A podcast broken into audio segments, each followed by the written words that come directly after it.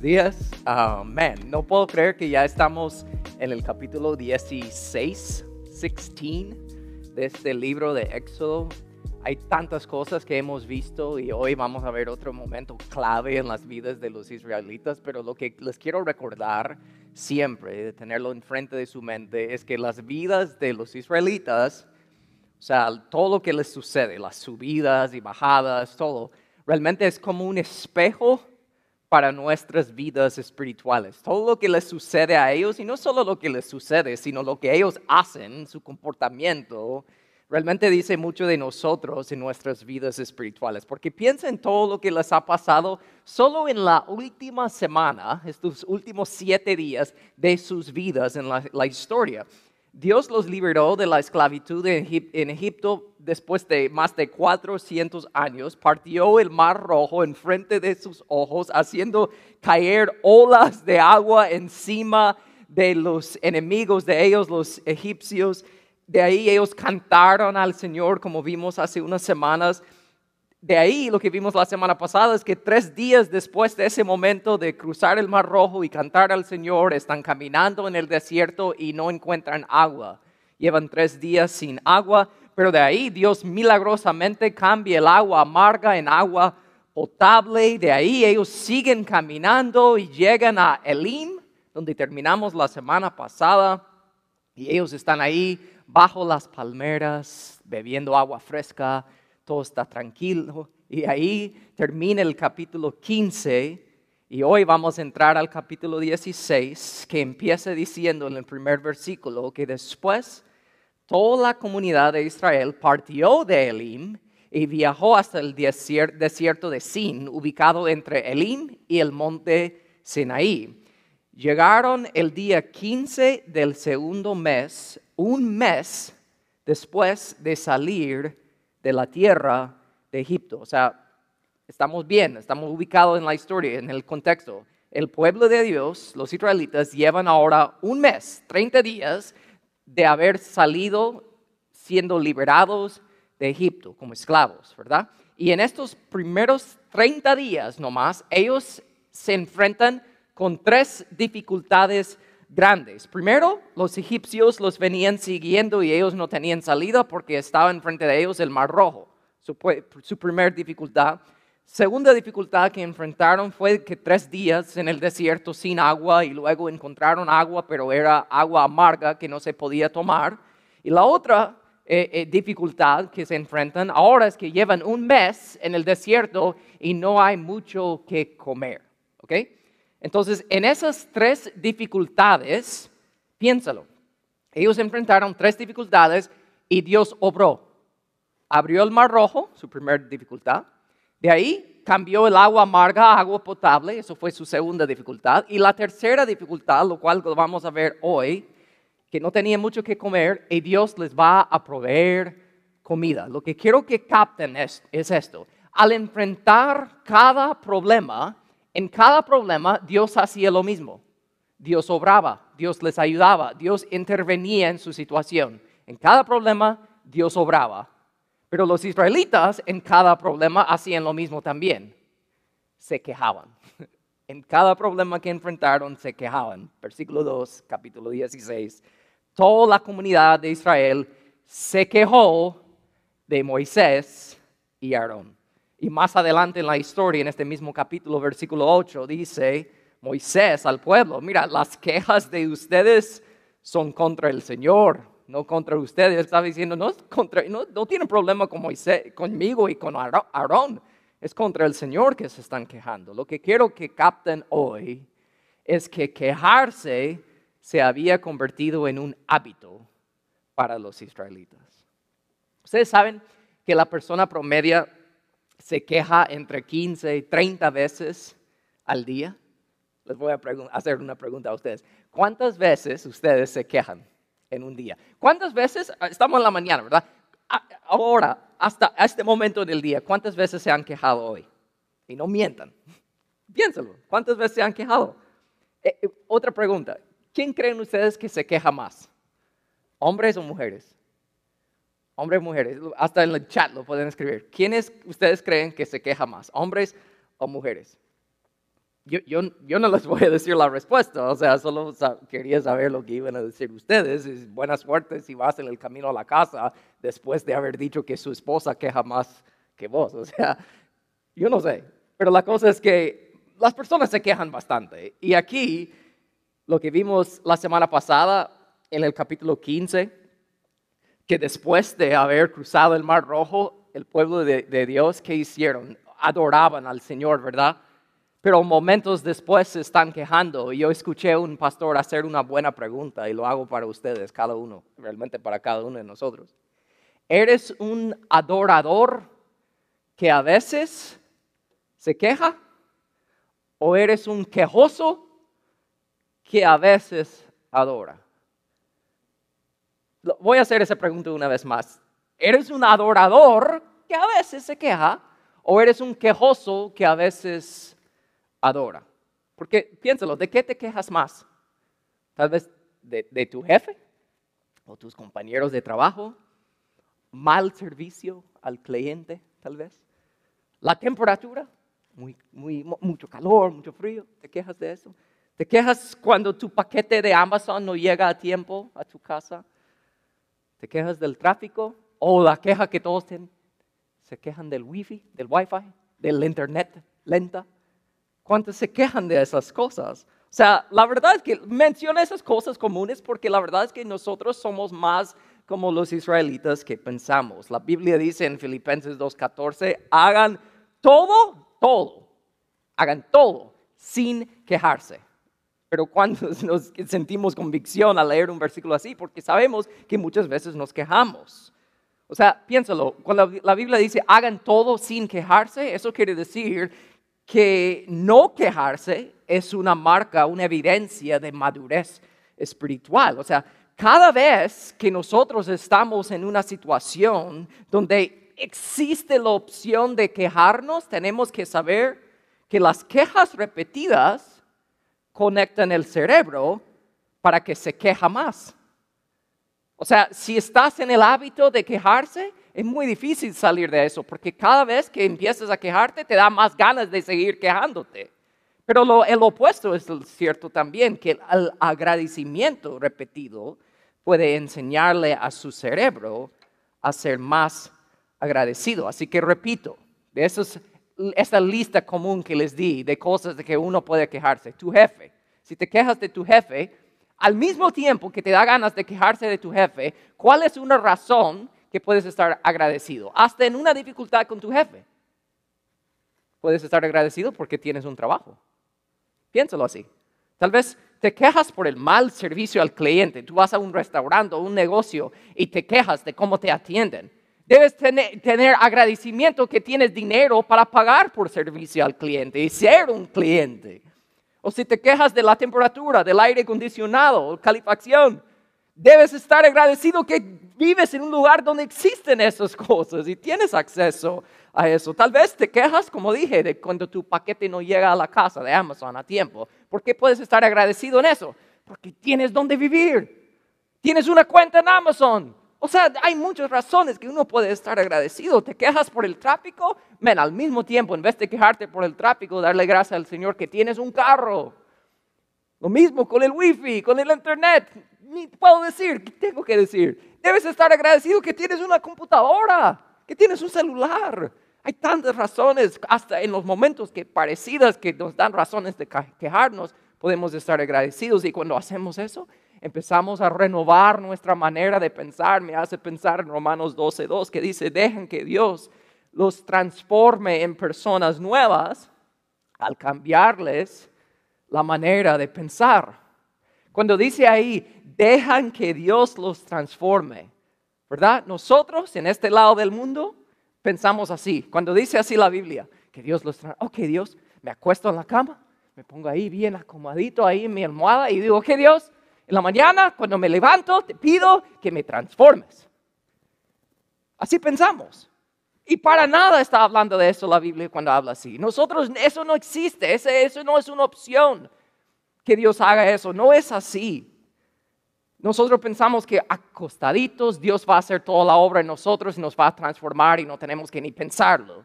Y así vamos a ser nuevas personas. No, Escúchame, pensando en los israelitas saliendo de Egipto, quiero que captemos esto hoy. Tú puedes salir físicamente de la esclavitud en un instante, pero mentalmente siempre quedarte ahí. Lo voy a decir una vez más. Tú puedes salir en un instante de la esclavitud. Dios les sacó de Egipto en un instante, pero mentalmente ellos todavía estaban en Egipto. Todavía estaban en esclavitud. Por eso Dios no pudo sacar a los israelitas de Egipto y de una vez ponerles en la tierra prometida. ¿Por qué? Porque habían cosas que solo iban a poder aprender en el desierto. Y una de esas cosas era de vivir agradecidos. Ahí es donde me quiero enfocar hoy. Porque ellos se habían aprendido el hábito de quejarse. Entonces nosotros a veces hacemos lo mismo. Entonces, ¿cómo podemos ver el ejemplo de ellos y lo que Dios hace en sus vidas en este capítulo 16 y así aprender a vivir agradecidos? Ven conmigo, que vivimos vidas agradecidas. Primero, al cambiar nuestra perspectiva. Porque los israelitas, les recuerdo, llevan un mes en el desierto y se están quejando. Y mira lo que dice en versículo 3. Ojalá hubiéramos muerto por mano de Jehová en la tierra de Egipto, cuando nos sentábamos en las ollas de carne, cuando comíamos pan hasta saciarnos, pues nos habéis sacado a este desierto para matar de hambre a toda esta multitud. Piénsalo, desde su salida de Egipto esa es la tercera vez que se quejan. Se están quejando, ¿verdad? En todo el relato de Éxodo, cuando habla de las vidas de los israelitas en el desierto, en los relatos que tenemos se quejan 14 veces. Mencionado 14 veces. más probable se quejaban mucho más. Pero 14 veces en su viaje desde Egipto a la tierra prometida se quejan 14 veces. Y en cada situación que ellos se quejaron, ellos solo se fijaron en el momento. O sea, lo que les estaba justo sucediendo en ese momento. Pero Dios siempre mira toda la historia. En cada problema ellos se preguntaban, ¿por qué nos está pasando esto? ¿Por qué nos está pasando esto? Cuando en realidad deberían haber estado preguntando, ¿para qué nos está pasando eso? No por qué, sino para qué nos está pasando eso. Cuando nosotros enfrentamos problemas en la vida, fácilmente nos quejamos, ¿verdad? Y nos preguntamos o preguntamos a Dios, ¿por qué me está sucediendo esto, Dios? Cuando en realidad nosotros debemos estar preguntando, ¿para qué me está pasando esto, Dios? ¿Qué me quieres demostrar? ¿Qué es lo que no estoy viendo o entendiendo? Muchas veces preguntamos, ¿por qué? Porque nosotros tenemos una perspectiva muy limitada pero Dios mira toda la historia. Nosotros solo vemos las cosas de un solo ángulo, con una perspectiva limitada. Y es por eso que solo vemos las dificultades de nuestras vidas muchas veces como desorden y caos. Pero Dios mira todo, Dios ve toda la historia. Y donde nosotros vemos caos, Dios mira orden y propósito. Así que vivir agradecido requiere cambiar tu perspectiva. Pero no solo eso, vivimos agradecidos al confiar en la provisión de Dios. Los siguientes versículos 4 y 5. Entonces el Señor, al escuchar las quejas y todo, el Señor le dijo a Moisés, mira, haré llover al alimento del cielo para ustedes cada día la gente podrá salir a recoger todo el alimento necesario para ese día. Con esto los pondré a prueba para ver si siguen o no mis instrucciones. El sexto día juntarán el alimento y cuando preparen la comida habrá el doble de lo normal. Hay mucho que destacar aquí, pero quiero enfocar en algo, lo más esencial aquí, que es el maná, de que está hablando aquí en Dios y solo duraba 24 horas. O sea, era suficiente comida para un solo día. Así que cuando llegara un nuevo día, los israelitas tendrían que salir a buscar alimento de nuevo, o sea, buscar la provisión de Dios de nuevo. Eso pinta la idea en tu, en tu mente de esta verdad. Capta eso. Confiar en Dios tiene que comenzar de nuevo cada día como si nada hubiera pasado ayer. voy a repetir eso. Confiar en Dios tiene que empezar de nuevo cada día como si nada hubiera pasado ayer. Piénselo así en las vidas de los israelitas, ¿ok? Cruzar el Mar Rojo fue un momento de liberación, realmente usar la palabra salvación. Eso fue en un solo momento. Dios hizo absolutamente todo. Lo único que ellos tenían que hacer era de caminar, cruzar. Ya estuvo ese momento de cruzar el Mar Rojo, su salvación. Pero ahora, más adelante en la historia, esta idea de recoger el maná cada día es la santificación. O sea, la santificación es nuestro proceso de madurez espiritual que vivimos cada día hasta la muerte, hasta que se acaba esta vida. Así que entiéndelo así, cruzar el mar rojo, la salvación fue en un solo momento. Ahora aquí, recoger la comida cada día es algo que tenemos que hacer cada día. Tenemos que hacerlo, levantarnos cada día y hacerlo. Es algo que tenemos que aprender de hacer. La salvación sucede en un solo momento, ya estuvo, tenemos la salvación, vamos al cielo. Pero el resto del tiempo que tenemos aquí en la tierra, tenemos que aprender a confiar en Dios cada día, como si nada hubiera pasado ayer. Tenemos que aprender a hacer eso. ¿Y saben qué? Algo que nos molesta tanto en esta vida cristiana es la lentitud de ese proceso.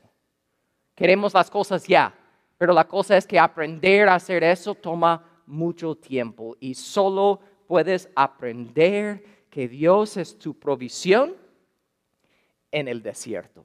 Y no nos gusta eso. Nosotros queremos la vida fácil. En el desierto, capta eso, por favor.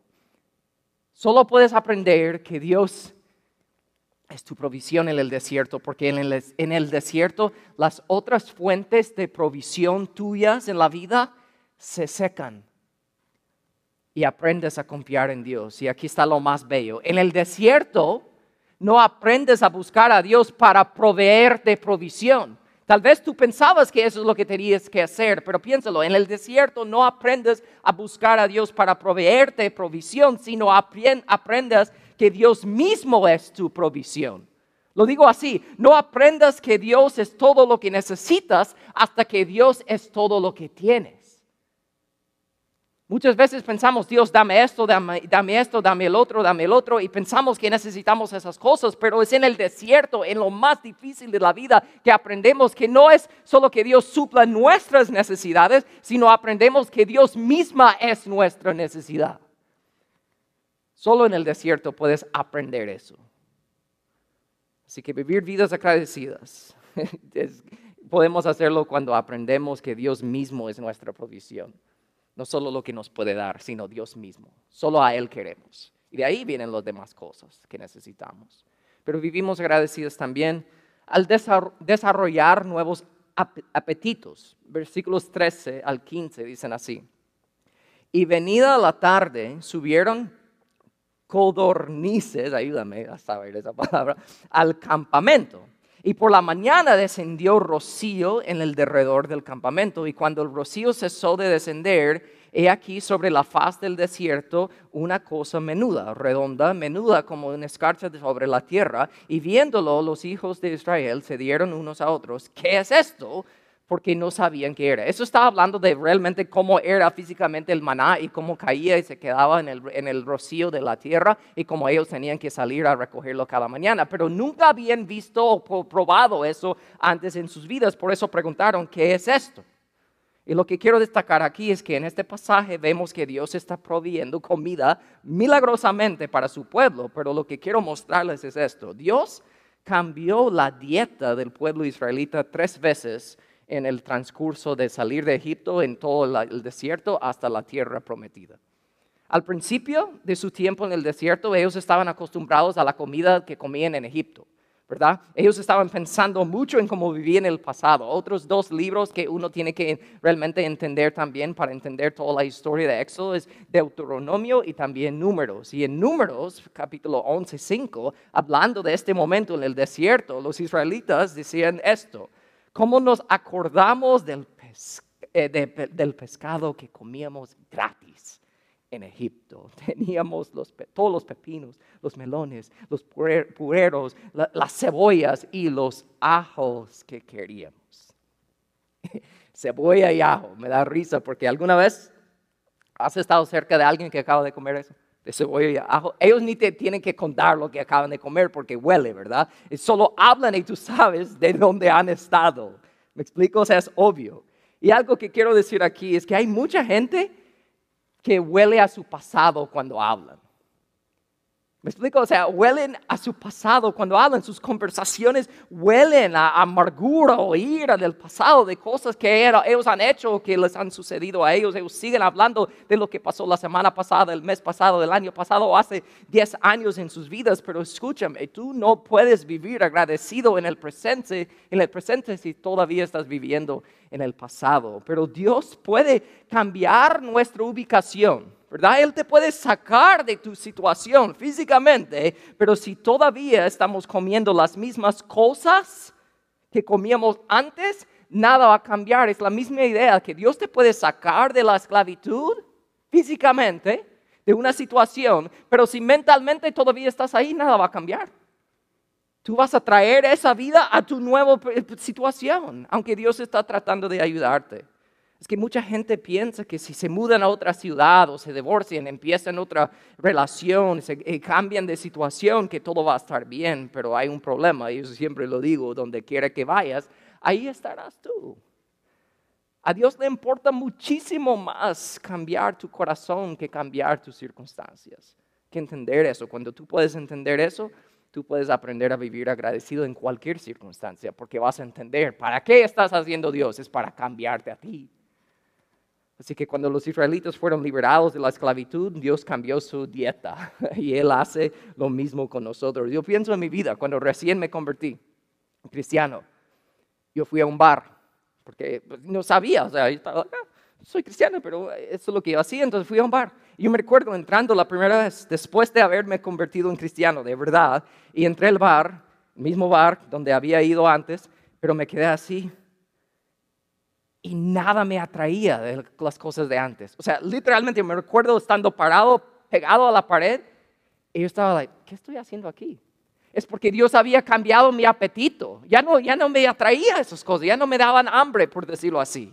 Y eso fue el inicio de mi relación con Él. Y de ahí, ya avanzando y cambiando y caminando con el Señor, cambió mi apetito hasta de no solo no querer ir al bar, sino yo quería estar en la iglesia más. Y estando ahí, Dios empezó a cambiar mi apetito otra vez y yo empecé a tener un apetito, un hambre por la palabra de Dios, de leerlo y estudiarlo por mí mismo. En el transcurso de mi caminar con el Señor, Él iba cambiando mi apetito y Él quiere hacer lo mismo contigo. Y cuando Él hace eso, tú puedes aprender a vivir agradecido porque entiendes por qué Dios está cambiando tus deseos. Pero solo es caminando con Él que eso sucede, conociéndole más. Y siguiendo con la historia de ellos, en los israelitas, vemos que vivir vidas agradecidas lo podemos hacer al compartir con otros. ¿Por qué digo eso? Me encanta esta parte de la historia, llegando casi al final del capítulo. Dice el versículo 17, 18, que así que los israelitas hicieron lo que se les dijo, lo que Moisés les había dicho. Algunos recogieron mucho y otros solo un poco. Pero cuando lo midieron, cada uno tenía lo justo y lo necesario. A los que recogieron mucho, nada les sobraba, y a los que recogieron solo un poco, nada les faltaba. Cada familia tuvo justo lo que necesitaba. Eso te, debe pintar la imagen, la, eh, eh, eh, la, idea de esto. Como digamos un jovencito de veinte y pico años, ¿verdad? Grandotote israelita saliendo a recoger todo el maná que pudo, ¿verdad?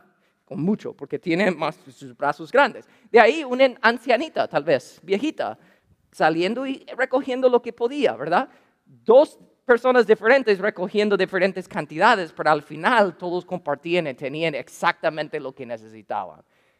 Lo que quiero que capten aquí cuando dice tomar el maná y recogerlo, estamos hablando aquí, para nosotros la aplicación es la palabra de Dios. Tú vienes aquí los domingos, escuchas en línea los domingos para recoger tu maná, pero tal vez tú recoges más que otro.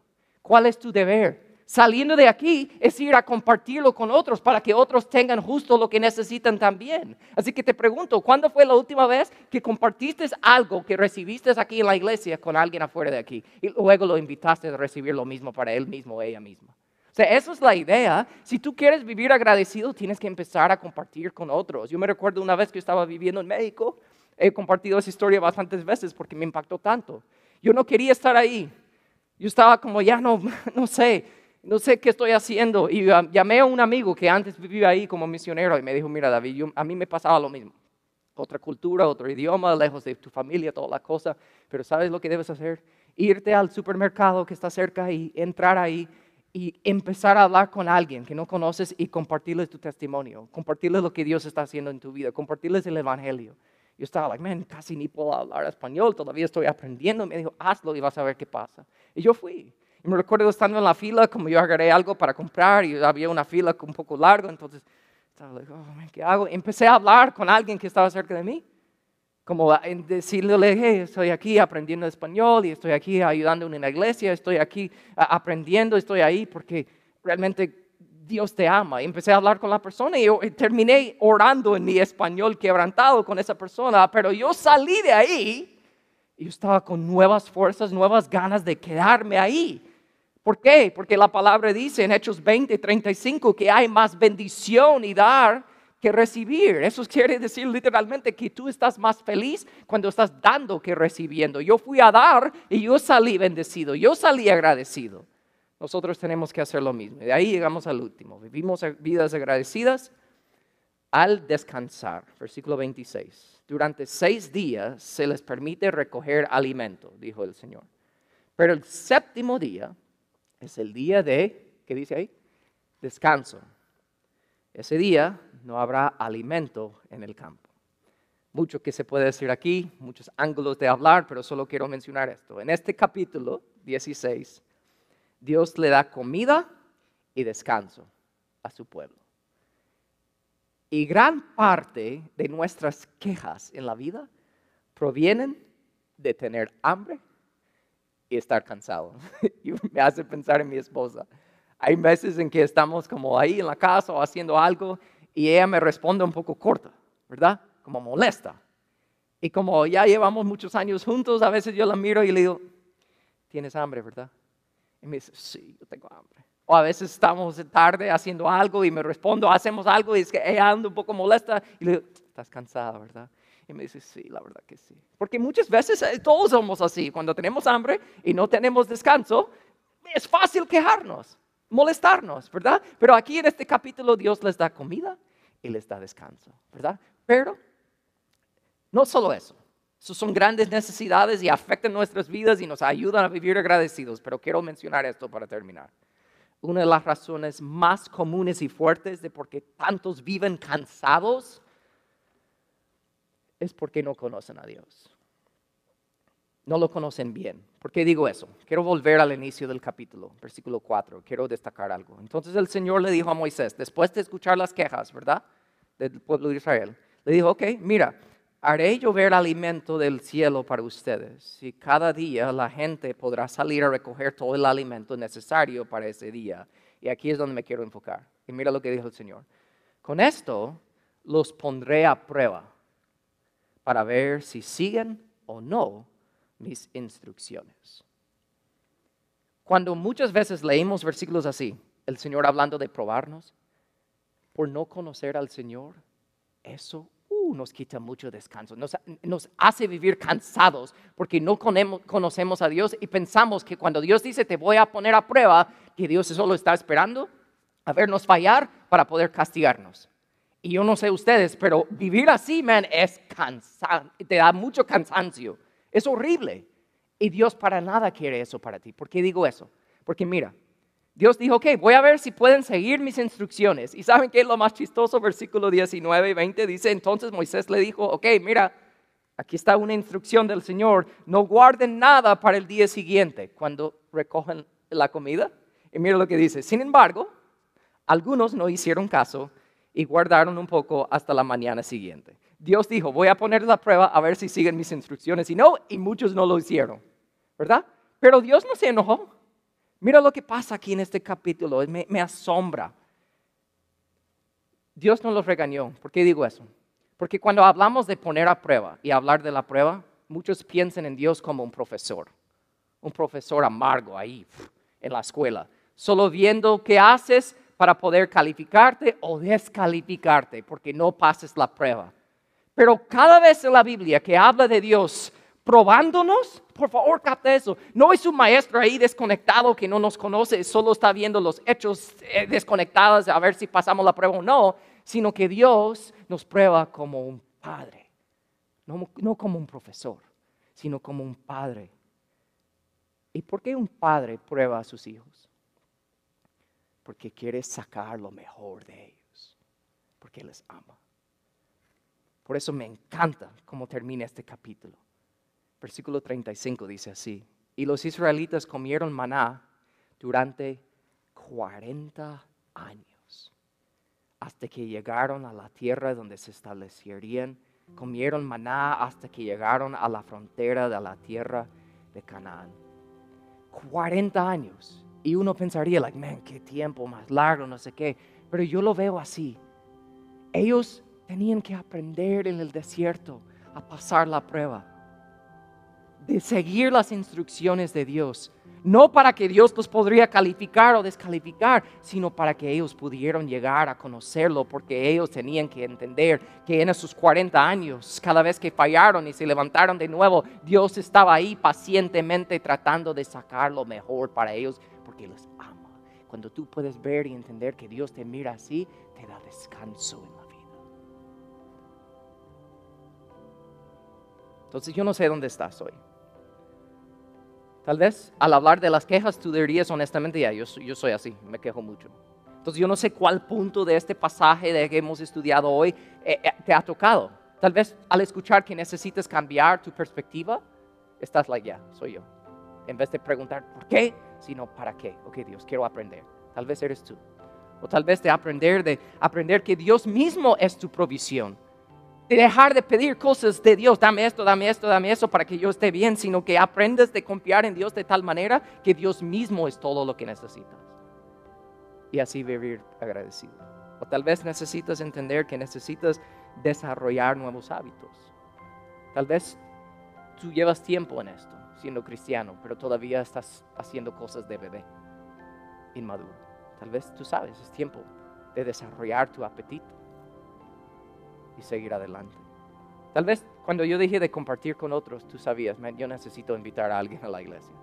yo llego aquí, estoy feliz, yo escucho y recibo, pero no lo comparto con nadie más. Tal vez necesites hacer eso porque aprendes así de que hay más bendición y dar que recibir. O tal vez al final tú necesitas aprender a descansar. Tal vez es comer mejor o descansar mejor físicamente, eso es parte de. Pero sobre todo lo que mencioné al final, Tú no descansas porque no conoces a Dios. Te lo digo con amor. Dios no está ahí para castigarte, matarte, hacer caer relámpago del cielo. No.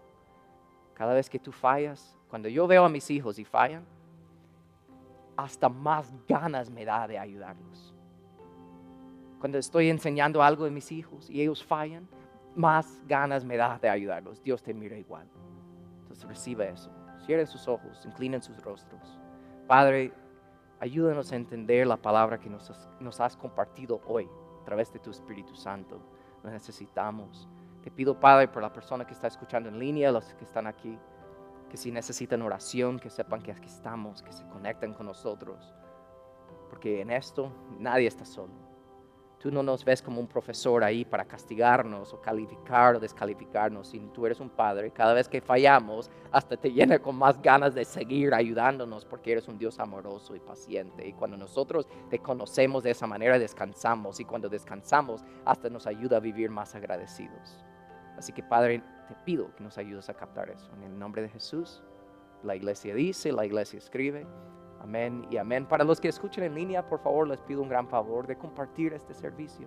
Cada vez que lo comparten, de verdad nos ayuda a extender este mensaje a más personas. Cada vez que tú compartes, quién sabe que tal vez esa es la manera que Dios te va a usar para compartir con otros. Así que pon eso en práctica hoy, comparten este mensaje. Nos veremos el próximo domingo. Paz, bendiciones a todos.